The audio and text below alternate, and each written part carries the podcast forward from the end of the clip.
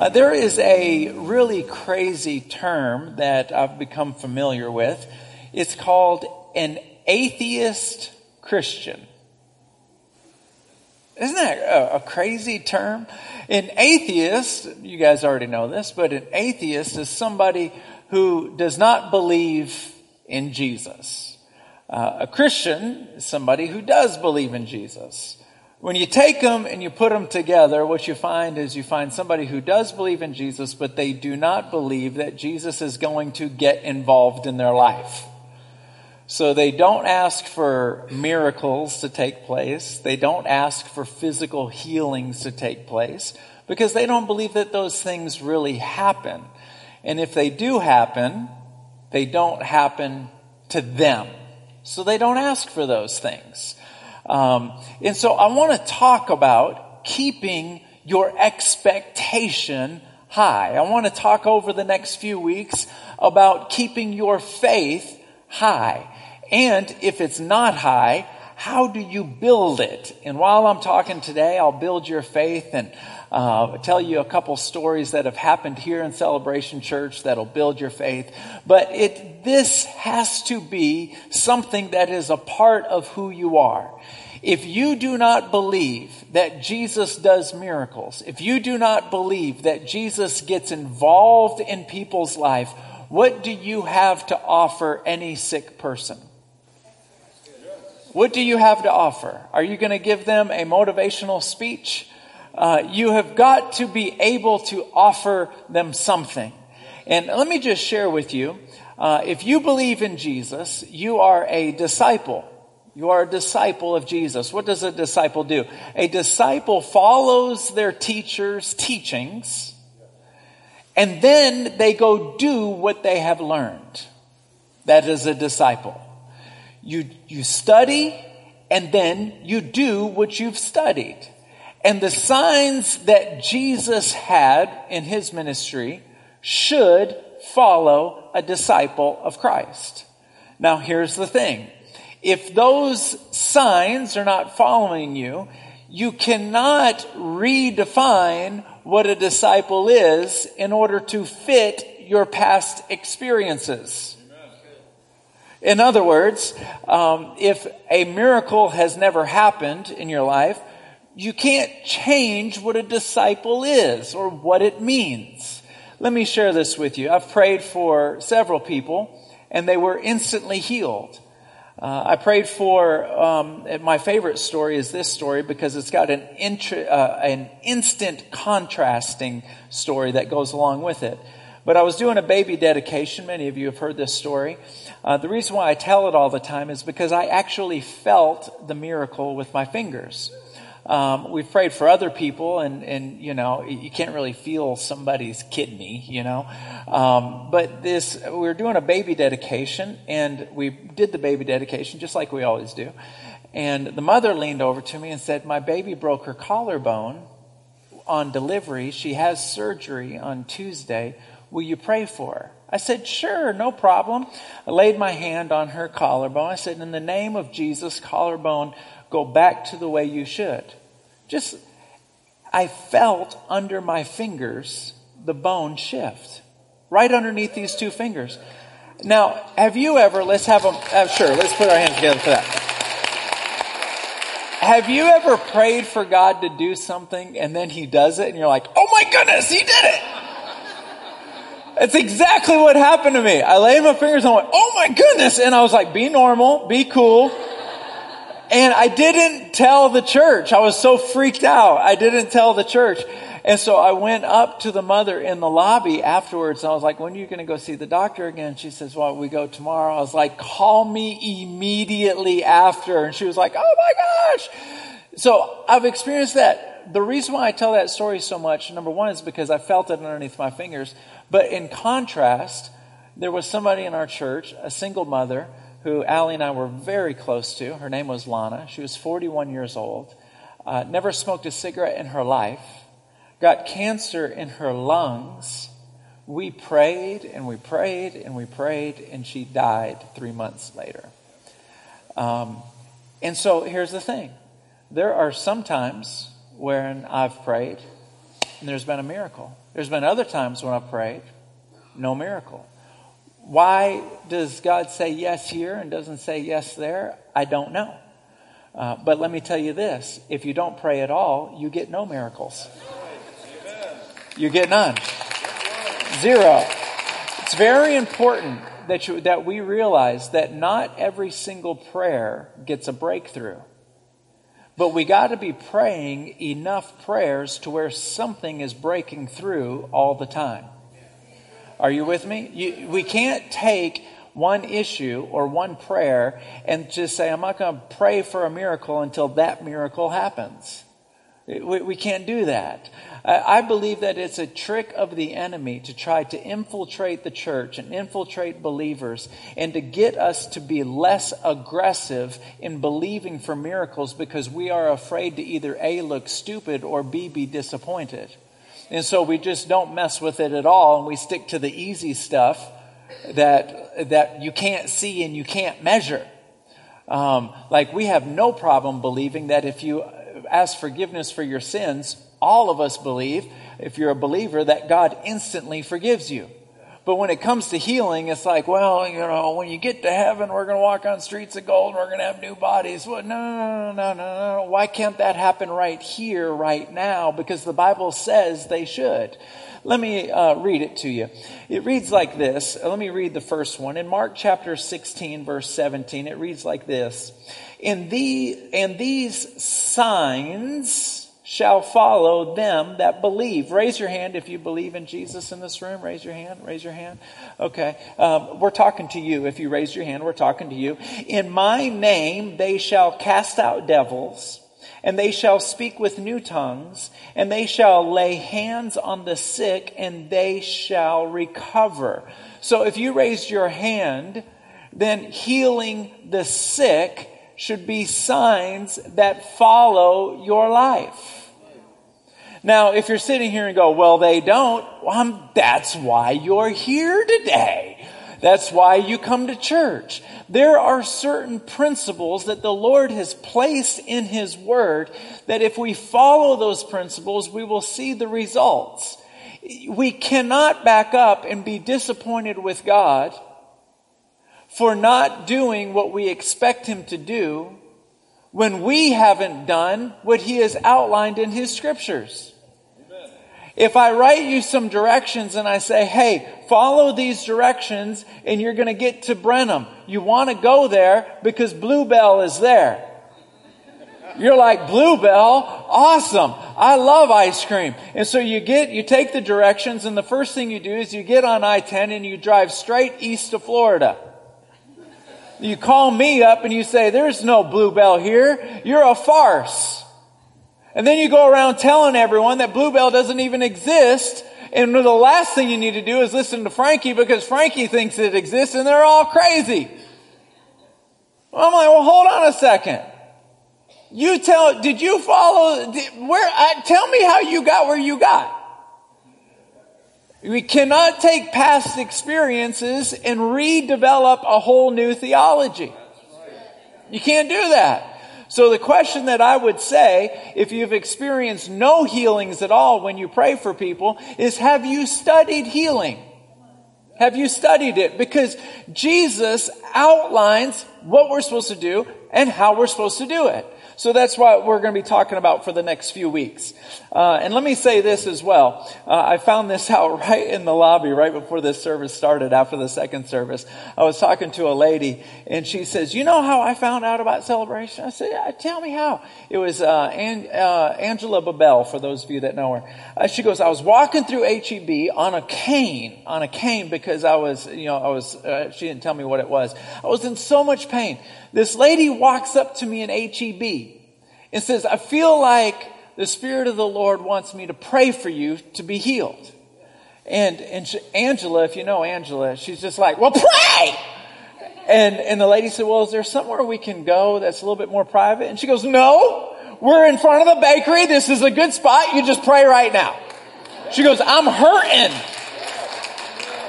She was already a Christian, already a believer, She's probably prayed about.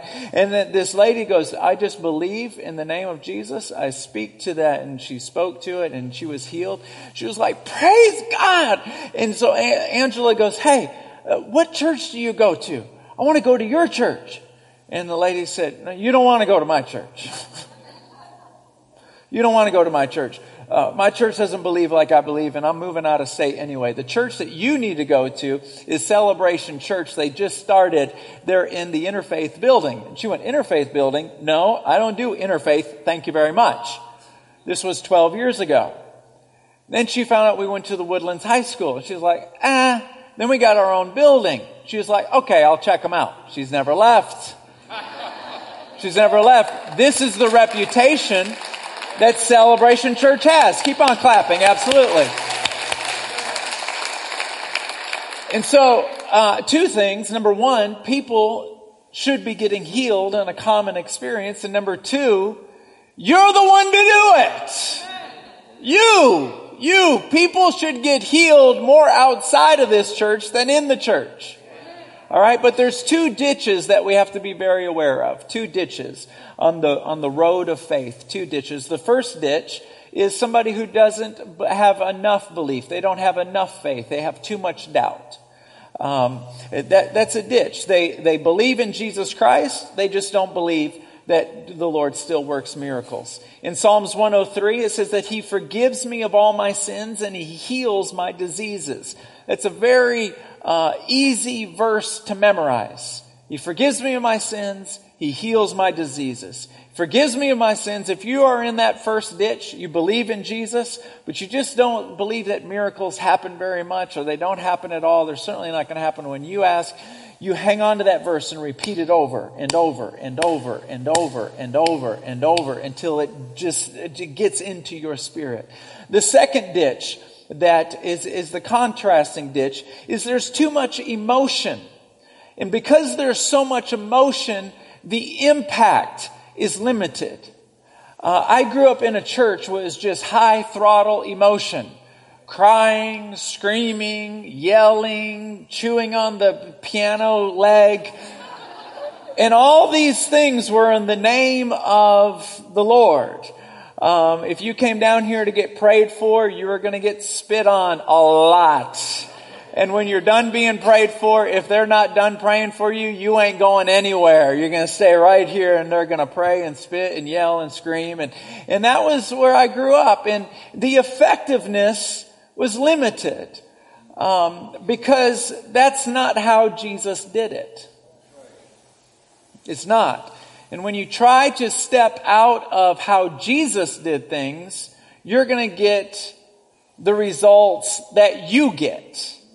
When you stay in the flow with how Jesus did things, you should get the results that Jesus did. And that's why Jesus said, you will do greater things than me. Okay? How did Jesus do it? Jesus was the coolest guy in the world. He never raised his voice when he prayed for people. He never yelled when he prayed for people. Never got emotional when he prayed for people. Never prayed for 10 minutes when he prayed for people. He never did those things. And you say, well, how do you know? Because we study the scriptures. I'm going to read it to you right now. Are you ready? This is in uh, Matthew chapter 12, verse 18. This is God speaking. God the Father. Look at my servant whom I have chosen. He is my beloved who pleases me.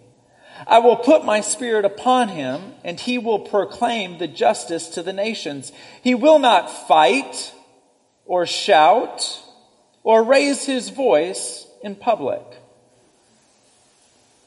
Jesus was always under control of his emotions. He didn't need emotions. One time he rebuked a demon to come out of a person. Look how he did it. He did it just like this in Matthew chapter 8 verse 16. It says that he rebuked the demon with a simple command. Come out. That's it. I went through the book of Matthew uh, last night with a pad of paper. Uh, no, Friday night, and I wrote down every single miracle that Jesus did with a pad of paper and what he did and how he, how he did it.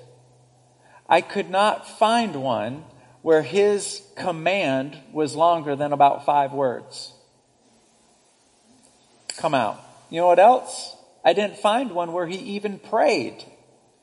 He didn't say, God, this person's sick. Will you heal them? He didn't even do that. He spoke to the sickness and told it to leave. And then I went to the disciples. Well, the disciples, they followed Jesus. How did they pray for people to get healed? You know what? They didn't pray either. They spoke to the sickness and it left. P- uh, uh, uh, Peter was going to the temple and he saw a person, a lame man, shaking a cup asking for, for money. And he says, Silver and gold I don't have, but what I do have, I'll give you. Stand up and walk. No praying. No praying. And so if we take, if we model the way that Jesus did it, and we model the way that the disciples did it, what we do is we embrace the power of the name of Jesus, not how loud you can get, because you don't get holier if you get louder. You don't get, you don't get more powerful if you yell and scream. You're just yelling and screaming. That's the other ditch. That's the emotional ditch that has very limited effect. The other ditch, they don't believe at all. This ditch, they're just too crazy. And so when we experience healing, it's the same way that I talked about just a moment ago when I prayed for the baby. In the name of Jesus, you speak to the problem collarbone, go back where it's supposed to be in the name of Jesus. Amen. And if that doesn't work, we do what Jesus did when his first prayer didn't work. And that happened as well. He prayed for a person to receive their eyesight. And he says, Can you see? And the person said, Yeah, kind of. I feel I see better, but you look like a big old tree. That's what he said. Men look like trees. So Jesus prayed for him again and he was completely healed. When you pray for somebody, ask them, do you feel better? And if they say no, say, well, then I'll pray for you again. If they're not, if they don't feel better then, I don't see an example of praying a third time right there in that moment. But what I do see is one time Jesus saw 10 lepers. You gotta study the scriptures. He saw 10 lepers and he says, all 10 of you are going to be healed. Go to the priest and show him that you're healed none of them were healed. So they started walking to the priest. As they were walking, they were healed. It's a powerful thing. You pray for them, you speak to it, nothing happened, do it again, and then say, hey, pay attention. You may be healed as you're walking away. Pay attention. You see him again, bring it up again. Can I pray for you? And then pray again. Here's the thing we don't have to get emotional. We don't have to get loud. If you want to get emotional, go ahead and suit yourself, but it's not necessary. Here's the other uh, thing that um, uh, I, uh, the other ditch of getting emotional. Uh, I grew up in a church where I was uh, 16, 17 years old, and I'd pray for people, and they'd fall over in the spirit. They'd fall over, and uh, I was 16, 17 when this was happening, and I was like, man, I am on fire! And uh, I was like, my goodness, it happened every single Sunday. I was a prayer partner. I'd pray for them. They'd fall over. They'd fall over. And it started noticing to me that as they'd get up, they would be just like they were before they went down. That was really bothersome to me. But it was the culture of the church. People got prayed for. People fell. It was the culture of the church.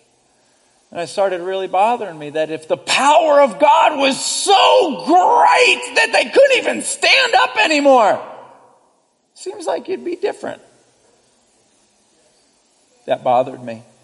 And I started thinking, I wonder if falling under the Spirit is even in the Bible. So I started looking. It is in the Bible twice, but it's not like you think it is. Both of them were a rebuke, and they weren't even believers. The first one was Saul riding to the road of Damascus. God knocked him off of the donkey, lost his eyesight, and said, Saul, Saul, why are you, what is it? Persecuting me. Thank you. Why are you persecuting me? The second time was when Jesus was praying in the Garden of Gethsemane. The guards came in to get him, to arrest him, and he says, What do you want? And they all went, Bam! Which is awesome. but I don't see believers praying for believers and falling out. I don't see it. Now, here's the problem that I have internally is I believe that my dad is the most awesome man of God in my life. He's a pastor in Humble, and if he tells me that the sky is pink, I don't even look. The sky is pink. And somebody prayed for him one time, and he fell out under the Spirit, and he told me he tried everything he could to get up, and he couldn't, and the only thing he could do was move his thumb. And so Frankie has a problem, to be completely honest with you. I would never call my dad a liar, but I don't see it in Scripture. That's the other ditch that people could get in. It's emotion. This ditch has no faith. This ditch has too much emotion. But at the end of the day, we have to study the scriptures because what will happen, and, and, Moses said this Lord, if you are not with me, how will they know that if you do not move, how will they know that you're with me? If God is not doing miracles and He is not healing people, how can you prove that the Lord is with you? Because I have peace. That's it. That's all we got. To tell people I got peace. There's people that are sick. They're, they're, they're got diseases in their side and their stomach and all we can say is peace? No. No. I know that I'm, uh, I'm, I'm causing some conflict in this room, but we need to cause some conflict. There needs to be conflict. Conflict is good. Conflict will make you determine what is it that I really believe. If, if the Bible says that these signs shall follow those who believe, then we got to dig down and say, well, where are those signs at? I can tell you already, I prayed for somebody, they were healed. I prayed for somebody else, they weren't healed. Doesn't mean healing doesn't exist. It doesn't mean healing doesn't exist. I, I, can see it all the time in scripture that it does exist and we've got to cultivate that. There is no growth in your comfort zone. But there's no comfort in the growth zone. So if you're uncomfortable, you're doing good. Let me continue to unpack something. Uh, there's three things that I feel like we need to be cultivating all week long. Number one is our faith. Faith is the substance of things hoped for. So if I say, man, this is an awesome sandcastle. That sandcastle looks awesome. What's the substance of the sandcastle? Sand. It's the substance. If there's a miracle, the substance of the miracle was faith. Faith is believing of what you hope for and being certain of what you cannot see. It's the faith. So the more faith you have, the more substance you have, the more of a miracle you should experience. Now, it is our responsibility to cultivate that faith. But the cool thing is that faith is the only gift of the Spirit and fruit of the Spirit. So when God sees you cultivating it, He gives you more at the same time. It's a fruit and a gift. So we, we don't want to walk up to somebody and say, I need that gift about right now because I'm about to pray for somebody. No, that's not how it works. It's a faith. It's the substance of things hoped for. We got to cultivate it. How do you cultivate it? You come into a room just like this on Sunday morning and you hear somebody like me talking about it. And then when you get home, you say, God, I'm not okay with not having you move through me. I'm not okay with that. I'm going to study your ways. I'm going to, I'm going to just suck the marrow out of the bones out of this word of God until I understand your ways.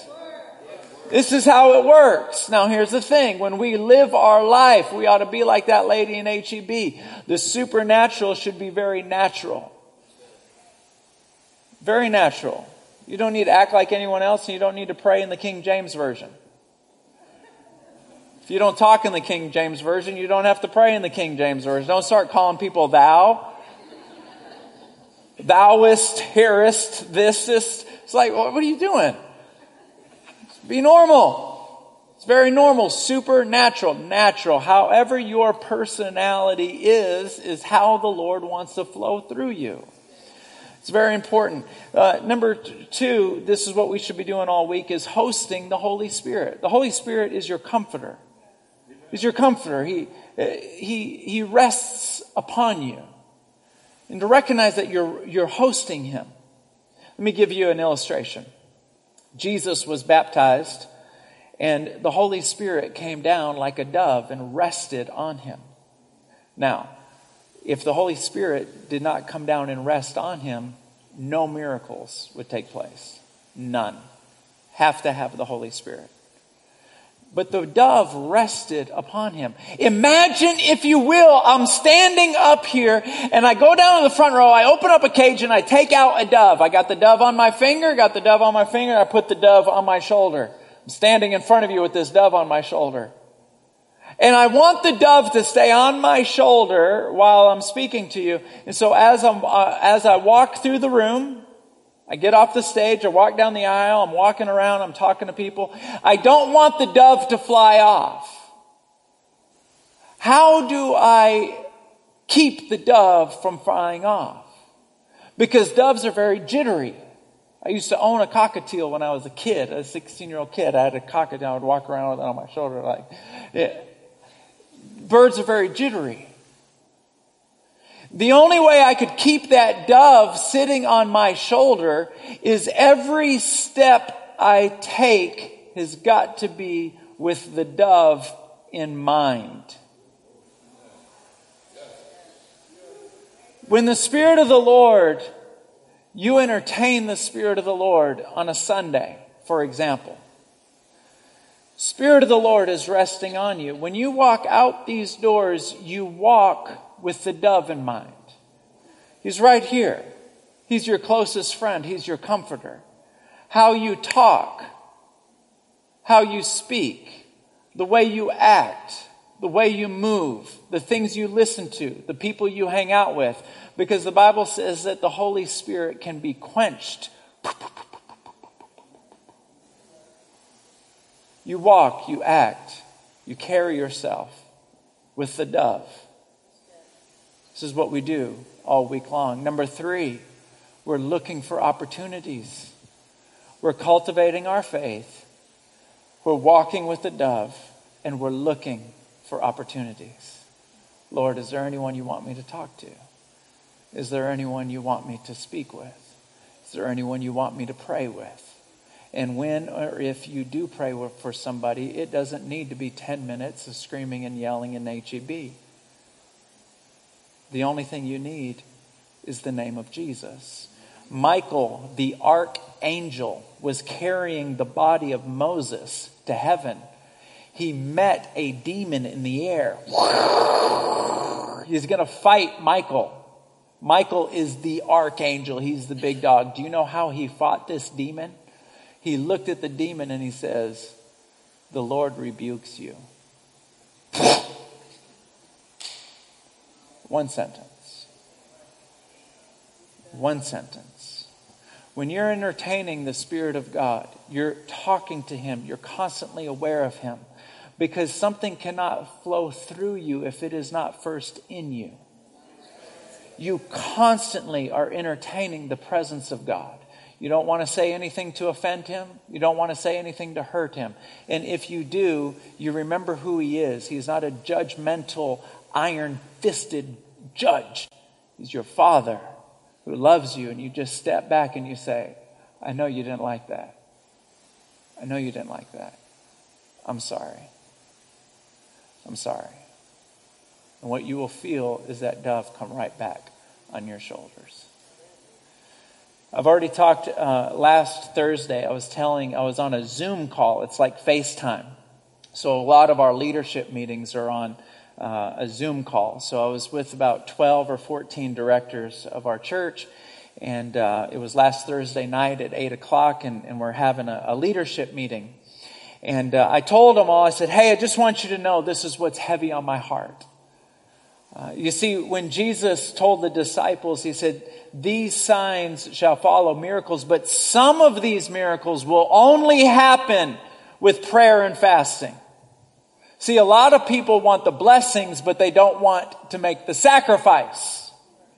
I want blessings, but no sacrifice. I want miracles, but no sacrifice. I want healings, but no sacrifice. Hey, whoa, whoa, whoa. You'll get some, but not all. And so if you're hungry enough, and I told the leadership team, I said, look, uh, I'm fasting food all this week. I stand here before you, celebration. I haven't eaten since last Sunday. Not because I need a healing in my body. I did a half marathon, uh, a half Ironman four months ago. I don't need a healing in my body. But I am sick and tired of people walking in these doors sick and leaving sick. And if we got to fast, then push the plate away from me. I'm not interested in it because I want people walking out those doors healed in the name of Jesus Christ. Are you with me? In the name of Jesus Christ. And, and some of you that are just as hungry as I am to see this stuff, Jump on board with me, fast with me, push the plate away, entertain the presence of God, entertain the dove, call upon him. It was so funny because Sarah Stevens, our chief of staff, uh, she goes, um, Pastor Frankie, and I'm just like, hey, you know, I'm, I'm, talking right now, and when you're on that kind of call, it's like you don't interrupt people because it's whatever. It's kind of it, it, gets off. And so, yeah, Sarah, what's going on? She goes, this call was supposed to have 15, but it only has 14 because so and so has a five centimeter kidney stone. She had a four centimeter kidney stone last month. She's got a five centimeter kidney stone this month. It's in a tube, and the doctor said she just has to wait for it to pass. So, can we go ahead and pray for her? And I was like, I just got done talking about miracles, and I'm like, thank you, Sarah, for putting me on the spot. And so I said, yes. And I said, I'm so glad that you asked me that. I'm so glad there's a need.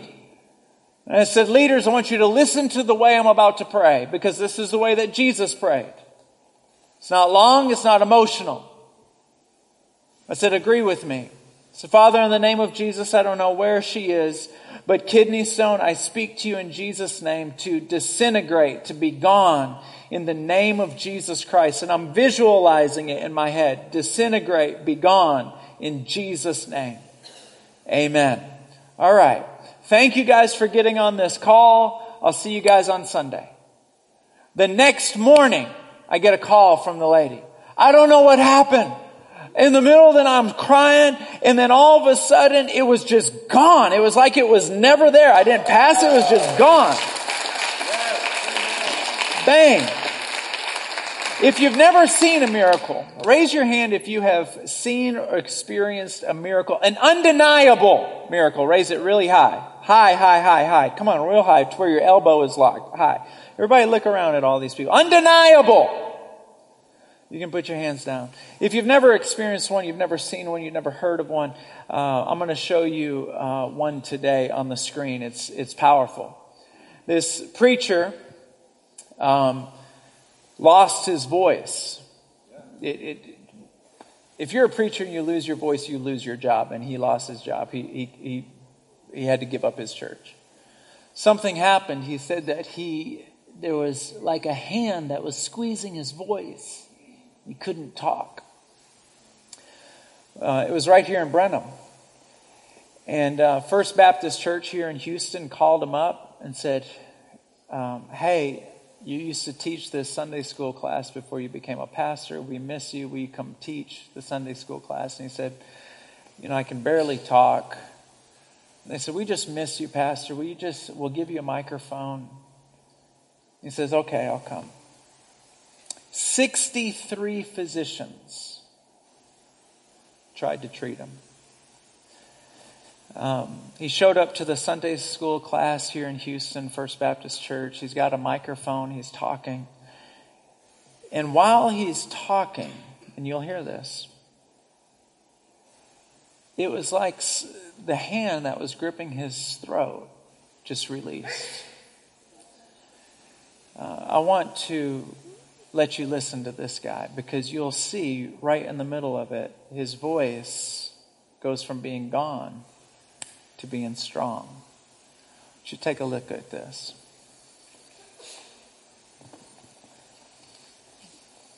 So when the psalmist writes, and he heals all of my diseases, let me say to you that I believe God still heals. That hasn't ended. That is not over. So the psalmist says, I'm excited. Bless the Lord, O my soul. One of his benefits is he heals all of my diseases. And in verse 4 he says, and he redeems my life from the pit. Now I like that verse just a whole lot. I have had and you have had in times past pit experiences. We've both had, we've all had times when our life seemed to be in a pit, in a grave, and we didn't have an answer for the pit we find ourselves in.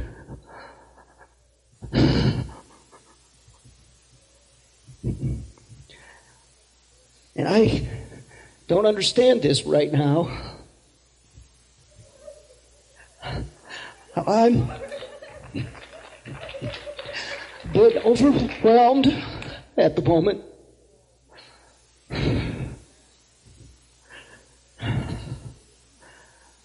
I'm not quite sure what to say or do.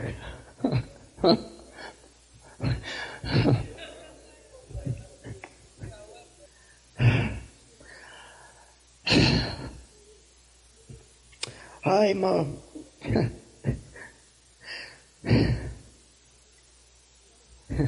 sounds funny to say at a loss for words.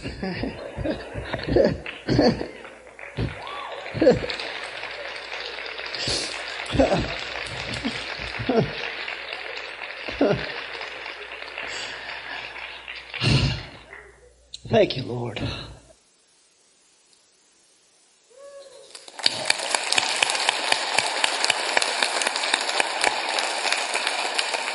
Everybody here, please stand to your feet for me, please. I'd like our prayer partners to come down all throughout the room. In a moment, I'm going to invite you to come pray with these prayer partners, but I only want those of you who need a healing in your body to come down because um, I've been anticipating this all week long. If you say, I don't have enough faith, Frankie, I, I don't know. Trust me, I have enough faith for you and me. Just come on down. Um, I haven't eaten all week long for this moment. You just get down here. Just get down here. Um, prayer partners, when you pray, remember, don't pray for them. All you need is the name of Jesus. You just speak to it. There's no official dismissal. You can leave whenever you get ready. You can come out of your seats right now. Ushers, I need you. I need you, ushers. I need you at the bottom of each aisle because more people are going to come down than we have prayer partners for. And I want you to direct traffic, get them to the first available prayer partner. The rest of you in this room, you have uh, an important role. Number one, you can leave whenever you get ready. There's no official dismissal. But to entertain His presence because His presence is in this room. To sing along with the worship team and to praise Him. Don't be a spectator, be a participator. Praise Him. Lift His name. If you're in this room and you say, Frankie, I don't know if I would even go to heaven if my heart were to stop beating right now. David, can you help me direct traffic? Um, James, can you help me direct traffic? I'm not sure that I'm ready to see him. Just whisper to the Lord, Lord, I'm sorry for my sins. I'm sorry for my sins. Forgive me. And just as easily as these people are being healed right now, you are forgiven. Be blessed in the name of the Lord. And I'll see you soon.